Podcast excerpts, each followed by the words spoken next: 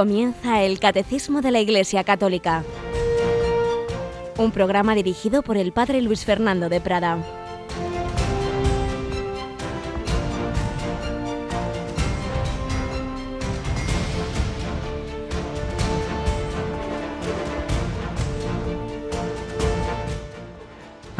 Sean Jesús, María y José. Muy buenos días, muy feliz día, 24 de diciembre, final de Adviento, inicio de Navidad, Nochebuena, esa noche que recordamos todos como las más bonitas de nuestra vida, de nuestra familia, esa noche de familia, pero noche de familia porque es la noche de la Sagrada Familia, porque es la noche en que nació el Hijo de Dios. Cuando una familia, cuando una sociedad, una nación, una Europa, se ha configurado en esa fe, pues está marcada toda su vida familiar, toda su vida social por la fe. Lo que hoy se quiere destruir, lo que se quiere desacralizar, esos belenes que no se quieren poner, pues es ir contra nosotros mismos, porque Europa no tiene otro sentido y España no tiene otro sentido que sus propias fiestas, sus propios nombres, toda nuestra historia, nuestro arte está marcado, está vivido, está edificado sobre esa fe, en el verbo que se hizo carne y habitó entre nosotros, en ese Hijo de Dios que nació en Belén.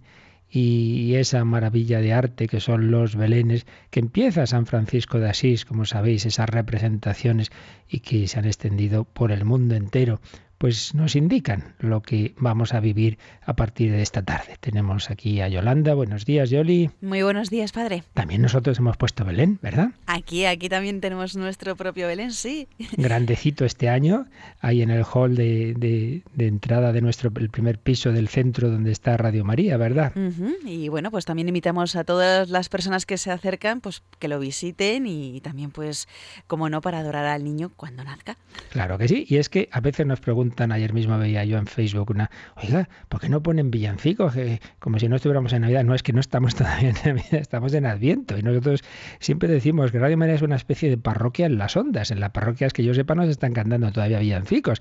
Estamos todavía en Adviento. Entonces la Navidad empieza esta tarde y por eso pues hemos mantenido esos cánticos navideños quietecitos hasta hoy. Ahora ya empezaremos un poquito porque ya está tan cerca, tan cerca, tan cerca, pero propiamente será esta tarde las primeras vísperas, primeras vísperas de Navidad cuando empieza el tiempo litúrgico de Navidad. No caigamos la tentación de, de los comercios que Navidad empieza en noviembre, no hombre, no. La Navidad empieza hoy, empieza hoy, empieza el nacimiento, la natividad, el nacimiento de nuestro Señor Jesucristo. Como acaba de decir Yolanda, pues vamos a vivirlo litúrgicamente con la misa del Santo Padre. ¿Recuerdas de nuevo la hora en que será esa misa del gallo desde Roma? Yolanda. Sí. Em, nueve y media eran, ¿no? A las nueve y media, eso es. De la noche y mañana que tenemos el mensaje Urbi et Orbi. A las doce del mediodía tendremos el mensaje del Papa, la bendición Urbi et Orbi. Muy bien, pues vamos así a vivir este tiempo navideño y como ya estamos tocándolo también, lo primero que vamos a, esta primera sección antes de la doctrina del catecismo que solemos tener, vamos a leer una especie, un capítulo de una especie de cuento navideño, pero con un sentido teológico muy profundo de un libro de Enrique Monasterio, El Belén, que puso Dios.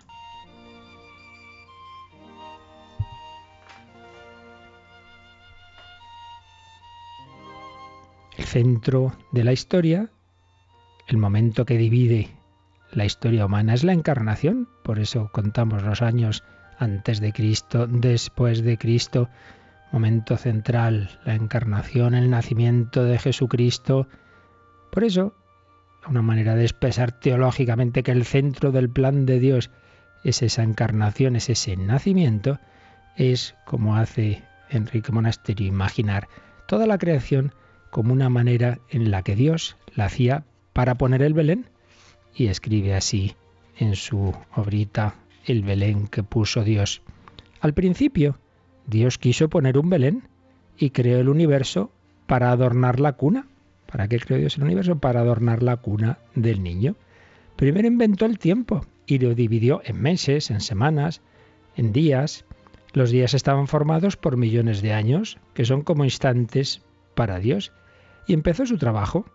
Hizo el cielo y lo llenó de estrellas y de pájaros, hizo la luz y luego el sol, y encendió una lámpara blanca en la noche para que se viera bien la cara de Jesús.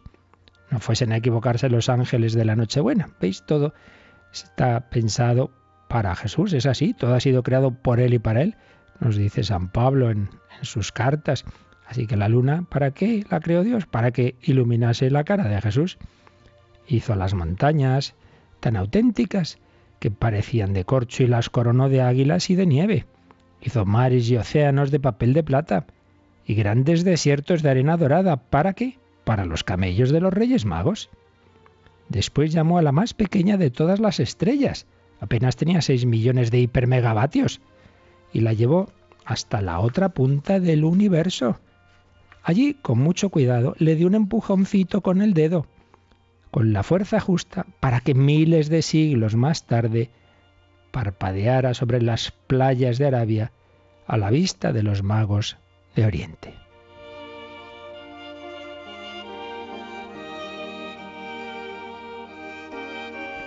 Todo esto no fue muy difícil para Yahvé. Con solo su mirada coloreó todas las especies de flores que había creado y alfombró de musgo las orillas de los ríos. También hizo crecer los árboles, que al desperezarse agitaron el aire y formaron la brisa y los vendavales. Ahora dicen que es el viento que mueve los árboles y no al revés, pero esto habría que demostrarlo. Del viento nacieron las dunas y la música primera del campo.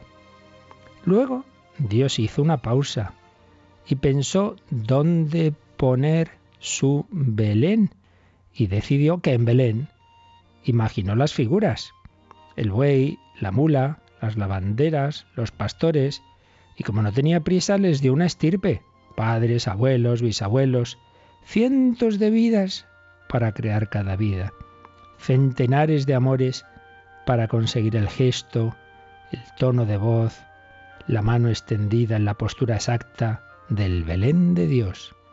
Pensó en su madre.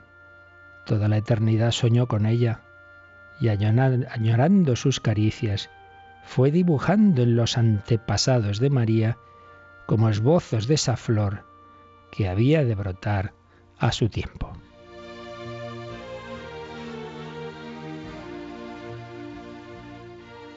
igual que un artista que persiguiera tenazmente la pincelada perfecta, Dios pintó miles de sonrisas en otros tantos labios y ensayó en otros ojos la mirada limpísima que tendría su madre, hasta que un día nació la Virgen, su hija predilecta, su esposa inmaculada, su obra maestra, y la colocó en el Belén, junto a la cuna, con Jesús, que por ser solo de María, era su vivo retrato.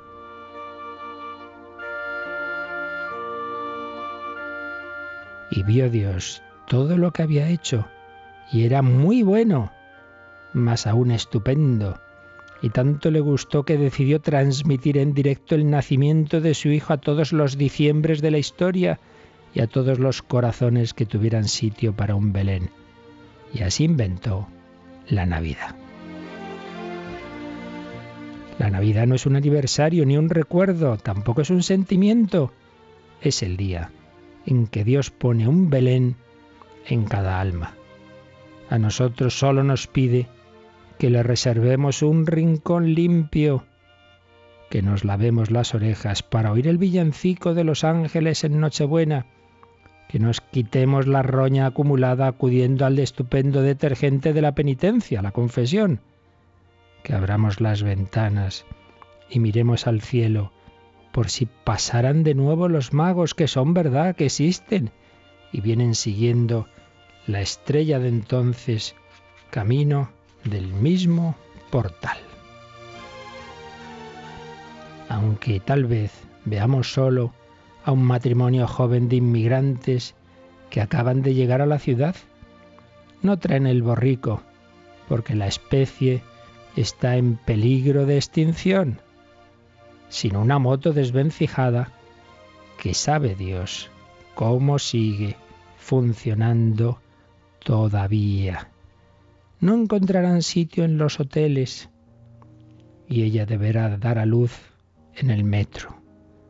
Difícil lo tendrá la estrella para entrar allí abajo y situarse en el andén sin permiso de la policía municipal si pasan por tu puerta, No les digas que tienes la casa llena de huéspedes. Ellos se conforman con el establo de tu corazón. Ábreselo de par en par. Y como es Navidad, disponte a jugar a muñecos con María. Déjame que te acompañe.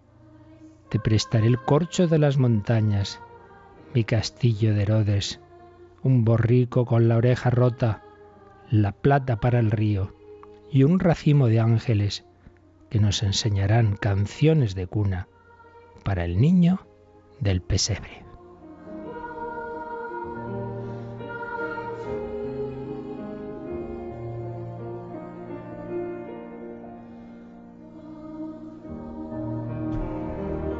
Y así, de esta forma literaria tan bella, se nos ha transmitido una idea muy teológica. El Hijo de Dios hecho hombre es el centro del plan de Dios, de la historia, es la recapitulación de todo. El Creador y la creación, la materia y el espíritu. Dios y hombre verdadero.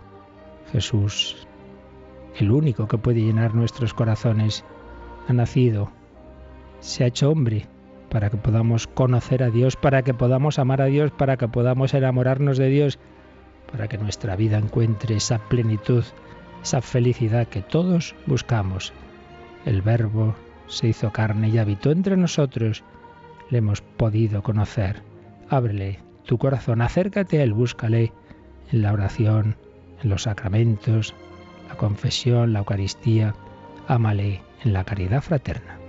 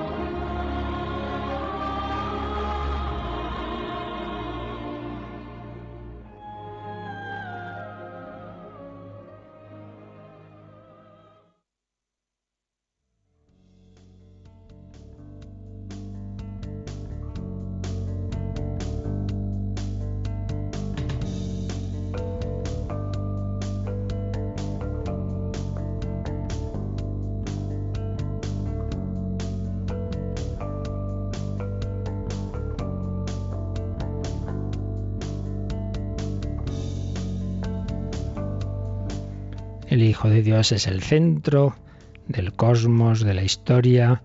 Jesucristo, el Redentor del hombre, es el centro del plan de Dios, decía esa primera frase de la primera encíclica de San Juan Pablo II, con el que vivimos el gran jubileo de la Encarnación el año 2000. Con el Papa Francisco vivimos el año santo de la misericordia. Y es que en el fondo viene todo de lo mismo. Si Dios se ha hecho hombre es porque nos ha amado con misericordia infinita. Y estamos precisamente viendo ese número 478 del Catecismo que se titula El corazón del Verbo encarnado. El Verbo, el Logos, el Hijo eterno de Dios se ha encarnado, se ha hecho hombre, ha asumido nuestra carne humana, es uno de nuestra raza. Hemos visto cómo es un número muy rico, por eso estamos deteniéndonos en él varios días. Lo hemos dividido en tres partes. Primero, esa afirmación tan importante para nuestra vida de fe, para nuestra vida espiritual, que tanto llamado la atención de tantísimos santos, empezando por San Pablo, que dice que Jesús, durante su vida, su agonía y su pasión, nos conoció, llamó a todos y a cada uno de nosotros y se entregó por cada uno.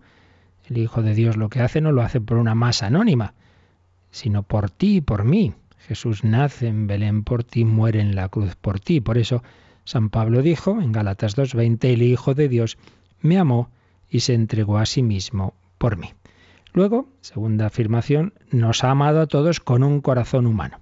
Y esto nos permitió hablar un poquito de cómo ese Hijo de Dios en su psicología humana no solo tiene pensamiento, no solo tiene una voluntad humana, y una divina, como ya vimos, una, una voluntad con la que toma decisiones, sino un amor humano unos afectos, una afectividad verdadera, una afectividad por la que se alegra, por la que se entristece en Gasemaní, por la que llora ante su amigo Lázaro o ante la ciudad de, de Jerusalén.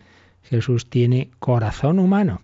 Y tercera afirmación, de este número 478 dice, por esta razón, el Sagrado Corazón de Jesús, traspasado por nuestros pecados y para nuestra salvación, y se cita la escena del soldado que atraviesa con la lanza el costado de Cristo, Juan 19:34, el Sagrado Corazón de Jesús, traspasado por nuestros pecados y para nuestra salvación, viene una cita de Pío XII, es considerado como el principal indicador y símbolo del amor con que el Divino Redentor ama continuamente al Eterno Padre y a todos los hombres.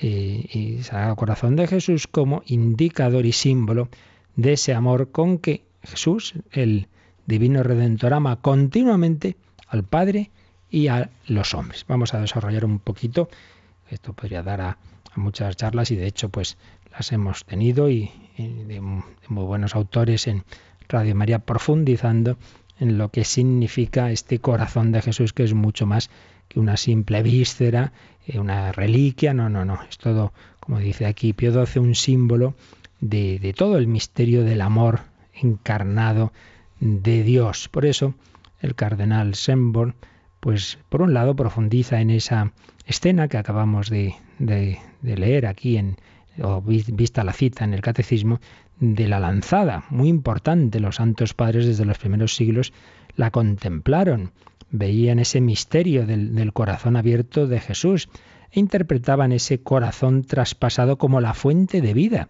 como el origen de la iglesia, la nueva Eva, como el origen de los sacramentos, salió sangre y agua. La sangre se ha visto como símbolo de la Eucaristía, el agua como símbolo del bautismo. En definitiva, eh, Jesús da su vida por nosotros, sangre, para darnos vida divina, agua, la vida del Espíritu Santo.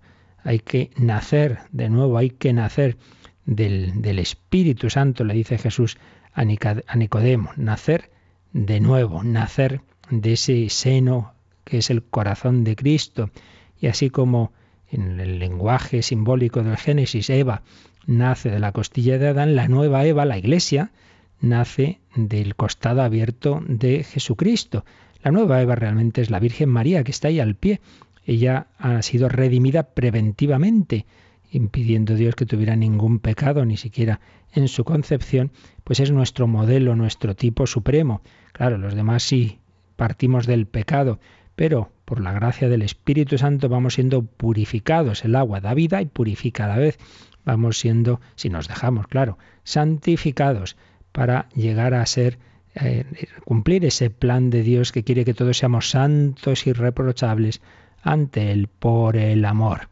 San Agustín pues contempla, como, como muchísimos santos padres, esas heridas de Jesús, esa escena del corazón abierto y escribe, aquella sangre fue derramada para el perdón de los pecados, aquella agua estaba mezclada en el cáliz salvífico y es a la vez baño y bebida. Un modelo de esto es que a Moisés se le ordenó abrir una puerta a un lado del arca, por donde no les estaba permitido entrar algunos animales destinados a la muerte. En ella estaba prefigurada la iglesia. Por esto la primera mujer está al lado del marido que duerme y es llamada vida y madre de los vivientes. Todo esto indica un gran bien ante el gran mal del pecado. Aquí expiró el segundo Adán con su cabeza inclinada en la cruz para que se le formase una mujer de aquello que salió del lado del que estaba expirando. Así pues, punto de partida de esta espiritualidad del corazón de Jesús es las escenas evangélicas, muy particularmente esta del corazón traspasado, luego la reflexión de los santos padres, luego en la Edad Media pues toda la espiritualidad mística que contempla esas llagas de Jesús, que quiere entrar en ese corazón de Jesús. Toda esta historia la hemos desarrollado, la hemos sintetizado en algunas reflexiones en otro programa, en Vida en Cristo, que, que hemos puesto también los sábados en, en torno al catecismo. Ahí, si queréis profundizar, podéis pedir esas, esas reflexiones y por supuesto nuestro CD especial sobre el corazón de Jesús con charlas de grandes teólogos como el Padre Pozo, Padre Mendizábal, etc. Aquí estamos rápidamente sintetizando. Y con el cardenal Semborn pues avanzamos en esa historia y recordamos que hay un momento muy importante en la historia de la espiritualidad eh, en esta profundización y difusión de lo que está aquí en esta espiritualidad del corazón de Jesús que es el paso que, se da en torno a 1675 con una monja salesa del convento de Pere-Lemonial, eh, hoy Francia, cerca de Lyon, eh, Santa Margarita María de Alacoque, que tiene pues unas revelaciones del corazón de Jesús absolutamente ah, no solo aprobadas por la Iglesia, sino, sino recomendadas y citadas a veces hasta las palabras del Señor a la Santa por papas como XI, y entonces se le manifiesta ese corazón de Jesús, el Señor pues eh, pide una fiesta especial para honrarlo, que se, haría al cabo del tiempo, esa fiesta del Sagrado Corazón de Jesús, ocho días después de la fiesta del Corpus Christi, pide la hora santa, la noche de, jueves a viernes, hace la gran promesa de los primeros viernes de mes, en fin, todo lo que conocemos que ha hecho tanto bien a lo largo de, estos siglos, desde entonces para acá, como una manera de llevar al mundo entero, pues una manera eh, resumida y, muy provechosa eh, de, mostrar pues las verdades sobre Jesucristo que aquí estamos tratando a nivel teológico, ese amor del Hijo de Dios que se ha hecho hombre por nosotros, que ha muerto por nosotros. Pero hay una idea en particular, porque aquí, claro, no hay nada radicalmente nuevo, todo estaba ya en, en el Evangelio y en la tradición de la Iglesia, pero es verdad que el Señor, el Espíritu Santo, eh, nos va mostrando aspectos que no habíamos quizá caído en la cuenta tanto antes. Es la, evolución de la espiritualidad guiada por el Espíritu y con siempre la, guía del magisterio de la Iglesia. Y digo que en estas revelaciones del corazón de Jesús de Santa Margarita María se, se, insiste en un aspecto que no estaba tan presente y es la idea de reparación, es decir, que al Señor le duele nuestra falta de respuesta. Él nos ha amado tanto, le dice el Señor a Santa Margarita María, mira este corazón que tanto ha amado a los hombres que no ha dejado de hacer nada hasta consumirse de amor por ellos y a cambio no recibe de la mayor parte de ellos sino ingratitudes, desprecios e indiferencias particularmente en este sacramento de amor. El Señor se le manifiesta en una exposición del Santísimo, en la Eucaristía, pues esa permanencia del amor de Dios hecho carne, la Eucaristía que recibe sacrilegios, como lamentablemente vemos tantas veces en nuestros días, y sin llegar a tanto, pues desprecios, indiferencias, bueno, si no voy a misa no pasa nada, o no comulgo, o comulgo mal, o entro en la iglesia como si estuviera en el mercado, y como si no estuviera ahí el Señor en el sagrario. muchos cristianos la verdad que no parece que crean en esa presencia de Cristo en el sagrario. Si verdad lo creyeran, pues irían a verle más, digo yo, y le visitarían, y estaríamos en ratos ahí ante el Señor en la iglesia, pues parece que como si no nos lo creyéramos mucho. Bueno, pues eso le duele al Señor, porque si hemos estado viendo aquí que nos ama con verdadero amor. Cuando una persona quiere a otra, pues desea ser correspondido, no porque Dios lo necesite, sino porque sabe que es nuestro propio bien. Si nos ha amado y nos ama, pues lógicamente espera la respuesta. La amistad es un, amor mutuo, mutuamente comunicado. Pues al Señor le duele esa falta nuestra de respuesta. Por eso eh, el Señor pide esa reparación, amar al amor no amado, amar por, por los que no aman, empezando por nosotros mismos, que tantas veces no amamos. Y profundizando un poco en todo lo que hemos visto sobre las verdades cristológicas aplicado a este tema, dice el cardenal Sembon que la veneración del corazón de Jesús se dirige en último término, claro, al logos encarnado, a esa segunda persona de la Trinidad, aunque en el símbolo del corazón se contempla sobre todo su amor humano, pero es el corazón de una persona divina. Por eso el corazón de Jesús debe ser objeto de veneración y adoración, la adoración que solo corresponde a Dios. Claro, porque, porque esa humanidad y ese corazón humano está unido hipostáticamente a la segunda persona de la Santísima Trinidad. Lo que dijo San Juan Damasceno, como ya vimos, del cuerpo de Jesús, pues lo aplicamos al corazón de Jesús, a saber que es digno de adoración, no por sí mismo, sino porque está unido inseparablemente a la persona del Logos. Vemos aquí pues esa lógica sacramental de la revelación divina. Dios se manifiesta con signos concretos. Ya la, la, creación es una imagen de Dios. Viendo las realidades de este mundo, pues tenemos ya cierta idea de cómo será Dios. Y esto es tan bello, la fuente de la belleza es Dios. Si esta roca es tan fuerte, el, el que es estable, el que es omnipotente es Dios. Bueno, pues en ese corazón humano de Cristo vemos un reflejo humano del amor divino, del amor infinito. Hay una unidad entre la realidad y su interpretación. En ese corazón humano de Jesús veneramos el amor de Dios hecho hombre y usando ese símbolo tan, tan presente en prácticamente todas las culturas, que es el corazón. Dios se ha hecho carne, el amor de Dios se ha hecho corazón. Vamos a agradecer esa encarnación. Si el año 2000 celebrábamos ese, ese jubileo de la encarnación, y en particular el jubileo de los jóvenes tenía aquel himno, Emmanuel, Dios con nosotros, pues vamos a agradecer nosotros esa encarnación, vamos a agradecer que nuestro Dios es tan cercano, que se ha quedado con nosotros, que ha nacido en un pesebre, que es un niño, que es un joven, que es ese Jesús que muere en la cruz y que ahora está resucitado, pero no deja de ser hombre. Emmanuel, Dios con nosotros.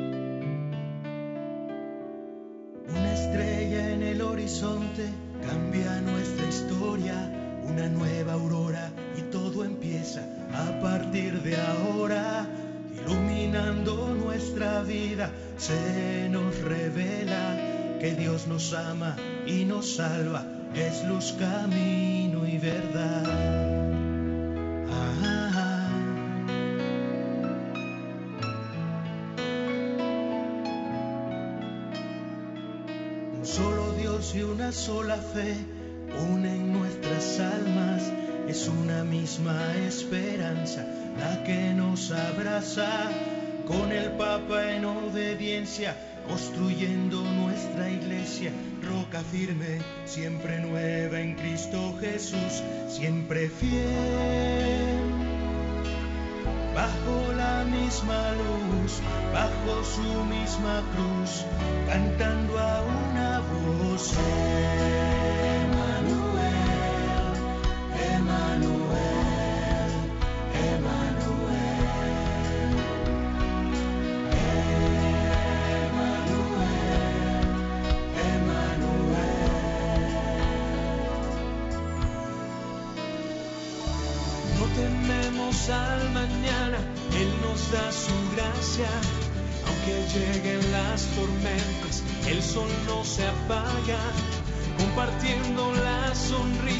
De la buena nueva. El Espíritu nos llena de vida y paz, siempre fiel. Bajo la misma luz, bajo su misma cruz, cantando a una voz.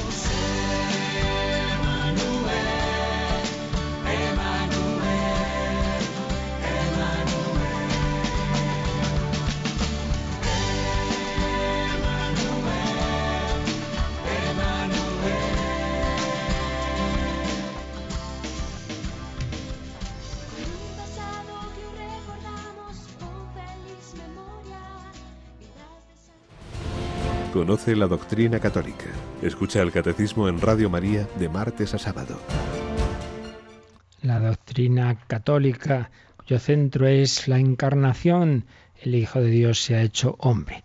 Decíamos pues que en esta evolución de la espiritualidad está ese momento decisivo, esas revelaciones del corazón de Jesús, Santa Margarita María, 1675, se va extendiendo de distintas formas esta veneración se acaba instituyendo esa fiesta del Sagrado Corazón de Jesús, se extiende en los primeros viernes, las consagraciones, el corazón de Cristo, y muy particularmente van a ser los papas a partir sobre todo de León XIII hasta, hasta el papa actual, y quienes nos van a, proponer a todos como una especie de síntesis de todo lo que la Iglesia ha creído, vivido y, y, rezado espiritualmente, una síntesis del misterio de Cristo en esa devoción al corazón de Jesús, no como una devocióncita más, y luego ya están las prácticas piadosas que a uno le ayuden más o menos, pero el centro de esta espiritualidad pues es el centro del cristianismo, que Dios nos ama, que Dios hecho hombre, que ese Dios hecho hombre nos conoce, llama a cada uno en particular, que por cada uno en particular ha dado la vida en redención y reparación de nuestros pecados, que ahora está resucitado y vivo, que está palpitante en la Eucaristía, en fin, todas estas verdades están como resumidas. Ahí que nuestro pecado le llega, que le duele, que le afecta, que, no es indiferente a, nuestra respuesta positiva o negativa. Como ya hemos dicho aquí, no hay nunca hay nada radicalmente nuevo. Recordad que el Evangelio Jesús dice, mayor alegría habrá en el cielo por un pecador que se convierte en el cielo, es como decir en Dios, en el corazón de Dios. Podemos alegrar el corazón de Dios al convertirnos, pues está implícito que al revés, que le hemos disgustado antes cuando nos hemos ido de casa como el Hijo pródigo. Un Dios que nos ama así, que nos ama con verdadero amor de amistad, de pasión, amor de esposo enamorado, amor de padre que cuida de sus hijos, que no le es indiferente la vida de sus hijos. Todo esto está sintetizado en esta espiritualidad del corazón de Jesús, un amor divino, un amor humano. Y como digo, León XIII pues va a difundir, va a insistir en ello, va a consagrar la humanidad al corazón de Jesús por primera vez. Luego sí renovarán muchas veces esta consagración al corazón de Jesús y después también al corazón inmaculado de María.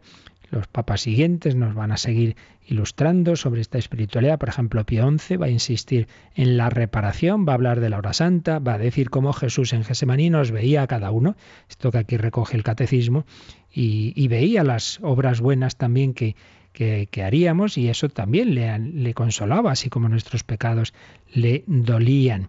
Pero la gran encíclica digamos, sintética, no de aspectos particulares, sino una visión de conjunto sobre la espiritualidad del corazón de Jesús será del Papa Pío XII. Aurietis Aquas se llama esa encíclica. Sacaréis aguas con gozo de las fuentes del Salvador, son las primeras palabras. Aurietis Aquas. Entonces ahí el Papa Pío XII sintetiza y dice, con toda razón, el corazón del Verbo encarnado, eh, esta frase que recoge el catecismo, es considerado como signo y principal símbolo del triple amor con que el Divino Redentor ama continuamente al Eterno Padre y a todos los hombres. ¿Cuál es ese triple amor? Pues en primer lugar el amor divino, que en él es común con el Padre y el Espíritu Santo. Claro, el verbo, persona divina, su naturaleza divina, tiene ese amor común a las tres personas divinas pero que sólo en él, como verbo encarnado, se manifiesta por medio del caduco y frágil velo del cuerpo humano. Claro, la persona segunda de la Trinidad tiene en común con el Padre y el Espíritu Santo el amor divino, pero sólo ella tiene esa, ha hecho, ha realizado esa encarnación, solo ella ha asumido la humanidad. En él habita toda la plenitud de la divinidad corporalmente. Por ello, es la segunda persona de la Trinidad la que tiene ese corazón humano. Amor divino, pero además, seguía diciendo Pío XII, el corazón de Cristo es símbolo de la ardentísima caridad que infundida en su alma constituye la preciosa dote de su voluntad humana y cuyos actos son dirigidos e iluminados por una doble y perfectísima ciencia, la beatífica y la infusa. Por tanto, amor divino. Luego, dentro del amor humano, el amor espiritual, el alma de Cristo tiene un conocimiento del que hablamos bastante en su momento, que aquí el Papa resume en esas palabras de ciencia beatífica y ciencia infusa, un conocimiento que mueve una voluntad humana. Entonces Cristo nos ama no solo con amor divino, sino con voluntad humana, con amor humano, pero no solo humano espiritual, digamos así, pues que podríamos tener el miedo de que se quedaran algo un poco frío. No, sigue diciendo Pío XII que también el corazón de Jesús es símbolo de su amor sensible, pues el cuerpo de Jesucristo, plasmado en el seno castísimo de la Virgen María por obra del Espíritu Santo, supera en perfección y por ende en capacidad perceptiva a todos los demás cuerpos humanos. No es un mero amor espiritual, sino sensible también, con repercusión fisiológica, con emociones. Ese corazón latería más deprisa en determinados momentos. Ese corazón de Jesús se manifiesta en la mirada. Recordad cuando ve al joven rico, dice alguno de los evangelistas que, que le miró con amor, con cariño. Jesús manifiesta sensiblemente también su amor, sus sentimientos, o como decíamos antes, cuando llora ante Lázaro y Marta y María y dicen los judíos, mirad cómo lo amaba. Y seguía diciendo Pío XII, después que su cuerpo, revestido del estado de la gloria sempiterna, es decir, ya resucitado y glorioso, se unió nuevamente al alma del divino Redentor, victorioso ya de la muerte, su corazón sacratísimo no ha dejado nunca ni dejará de palpitar con latido plácido e imperturbable, ni cesará tampoco de demostrar el triple amor con que el Hijo de Dios se une a su Padre eterno y a la humanidad entera, de la que con pleno derecho es cabeza mística. Una preciosa afirmación es que Cristo resucitado, cuyo corazón, claro, al morir dejó de latir, fue roto, fue abierto, bueno, pues ese corazón, una vez resucitado, no ha dejado ni dejará nunca de palpitar con plácido e imperturbable latido. Qué bonito. En el cielo hay un corazón humano, que es de una persona divina, que late por ti, que laterá siempre por ti, siempre. El corazón de Cristo. Por eso la devoción al corazón de Jesús no es la veneración de una reliquia. Voy a Alba de Tormes y venero el, corazón de Santa Teresa. No, hombre, no. No, no, no es una reliquia, es el corazón humano de, alguien vivo, viviente, que me está amando. Por eso en la Eucaristía piensa que hay un corazón que está latiendo por ti. Cuando vas a la iglesia, al sagrario, hay un corazón humano. Contaba un padre jesuita que dando ejercicios a un grupo de, chicas, adolescentes, se lo explicaba esto y al rato vio una que pegaba el oído al sagrario a ver si oía los latidos. Y dice, bueno, hija, no, no, no se oyen, pero es verdad, está, está ahí el Señor amándote con ese corazón humano, un latido que nunca va a dejar de demostrar ese triple amor, amor divino y amor humano, espiritual y sensible. Así pues, una síntesis que el propio Dios nos ha ofrecido, especie de imagen catequética de su amor divino, de su amor humano, de su amor de redención, del amor que pide correspondencia, que pide respuesta, de cómo nuestro pecado es como esa lanzada que le atraviesa. Cuando a veces nos dice una cosa que nos duele, ha sido como, como una lanzada que me, has que me has mandado ahí, que me ha atravesado. Pues eso le hacemos nosotros al Señor. Le duele, le duele nuestra vida. Como veis, hay aquí pues todo un fundamento dogmático muy serio. El compendio del catecismo se pregunta también, ¿qué representa el corazón de Jesús? Y resume lo que estamos viendo con este número 93 del compendio, Cristo nos ha conocido y amado con un corazón humano. Su corazón traspasado por nuestra salvación es el símbolo del amor infinito que Él tiene al Padre y a cada uno de nosotros. Así pues tenemos por aquí un camino muy bueno de profundizar en nuestra vida espiritual con profundizar en el, en el amor de Jesucristo, una contemplación de este corazón como camino extraordinario para centrar la vida en el amor de Dios y responder a su amor amando. Por eso, la, digamos, hay como tres matices o aspectos eh, que, que, nos ayuda a esta espiritualidad a vivir en la relación con Cristo. Primero, la confianza. Si Cristo me ama así, pues debo confiar en Él. Corazón de Jesús, en ti confío.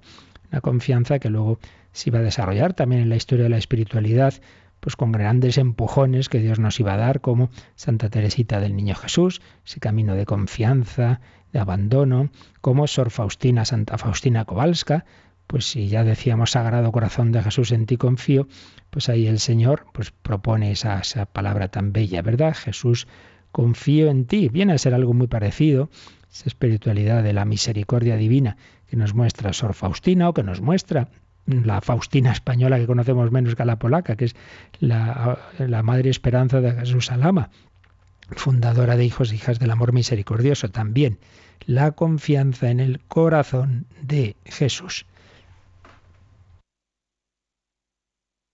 Perdonad que tengo la garganta algo aquí que ya de tanto hablar no da para más. Así que vamos a pedir al Señor que seduzca nuestro corazón, que nos enamore de Él y hacemos así un momentito de, de pausa musical pidiéndole esta gran gracia.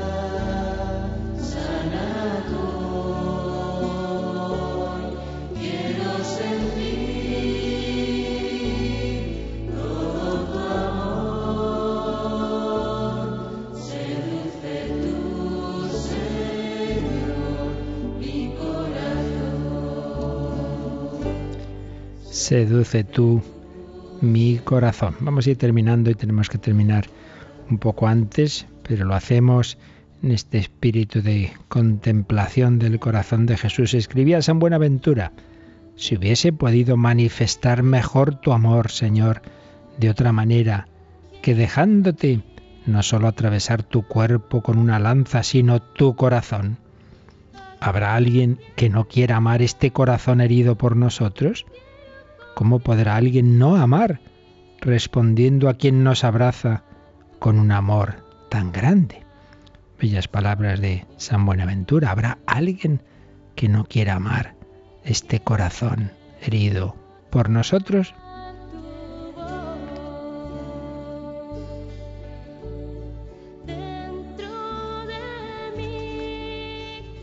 Y el gran teólogo Joseph Ratzinger decía que él había descubierto la gran riqueza del corazón de Jesús, pues ya a cierta edad, cuando preparó una ponencia que le pidieron para un congreso y vio la gran riqueza que ella aquí escribía. Ese corazón no es autoconservación, sino donación de sí. Él salva al mundo en cuanto se abre. La revolución del corazón abierto es el contenido mismo del misterio pascual. El corazón salva, pero salva en cuanto se dona, se derrocha. Así en el corazón de Jesús se nos ha dado el centro del cristianismo. En él todo ha sido dicho. La novedad verdadera y realmente revolucionaria que sucede en el Nuevo Testamento. Ese corazón llama, ese corazón habla a nuestro corazón.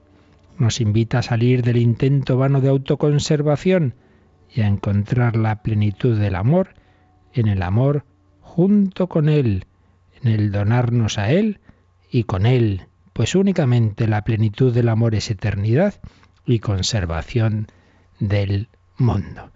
Palabras que nos decía quien todavía era ese teólogo y cardenal Joseph Ratzinger, luego Papa Benedicto XVI, que escribió también una carta en el aniversario de la encíclica Aurietis Aquas, 50 años después de aquella encíclica, y decía lo siguiente, 50 años después sigue en pie la tarea siempre actual de los cristianos de continuar profundizando en su relación con el corazón de Jesús para reavivar en sí mismos la fe en el amor salvífico de Dios, acogiéndolo cada vez mejor en su propia vida. El costado traspasado del Redentor es el manantial al que nos invita a acudir la encíclica Orietis Aquas. Debemos recurrir a este manantial para alcanzar el verdadero conocimiento de Jesucristo y experimentar más a fondo su amor. Acudir a este manantial para alcanzar el verdadero conocimiento de Jesucristo y a experimentar más a fondo su amor. De este modo podremos comprender mejor qué significa conocer en Jesucristo el amor de Dios experimentarlo, manteniendo fija la, la mirada en Él, hasta vivir completamente de la experiencia de su amor para poderlo después testimoniar a los demás. Como veis, una síntesis de la vida cristiana. Contemplación, conocimiento de Cristo, enamoramiento de Él y testimonio hacia los demás, manifestarles a los demás esa misma caridad, ese mismo amor con que Dios nos ha amado a nosotros. Pues eso es a lo que se nos invita. Eso es lo que hoy en particular podemos y debemos hacer, contemplar ese amor de Dios hecho niño, hecho ese hombre que, que ha vivido una vida humana, que ha pensado, que ha sentido, que ha amado con corazón humano, que ha muerto en la cruz, pero que ahora está resucitado y su corazón late por cada uno de nosotros. Que vivamos siempre en ese amor. Lo tenemos que dejar aquí, pero recuerdo que luego a las 10 tenemos esa Santa Misa y que ofreceremos por todos los bienhechores, particularmente los que nos estáis ayudando en esta campaña de Adviento Navidad. Ya sabéis, a partir de las 9 de la mañana ya tenemos a nuestros voluntarios al teléfono al 902 500 518 para recoger esos donativos, ese empujón que os estamos pidiendo. Necesitamos esta gran colecta extraordinaria de Navidad para seguir el año que viene anunciando el amor de Jesucristo la bendición de Dios Todopoderoso, Padre, Hijo y Espíritu Santo, descienda sobre vosotros. Alabado sea Jesucristo.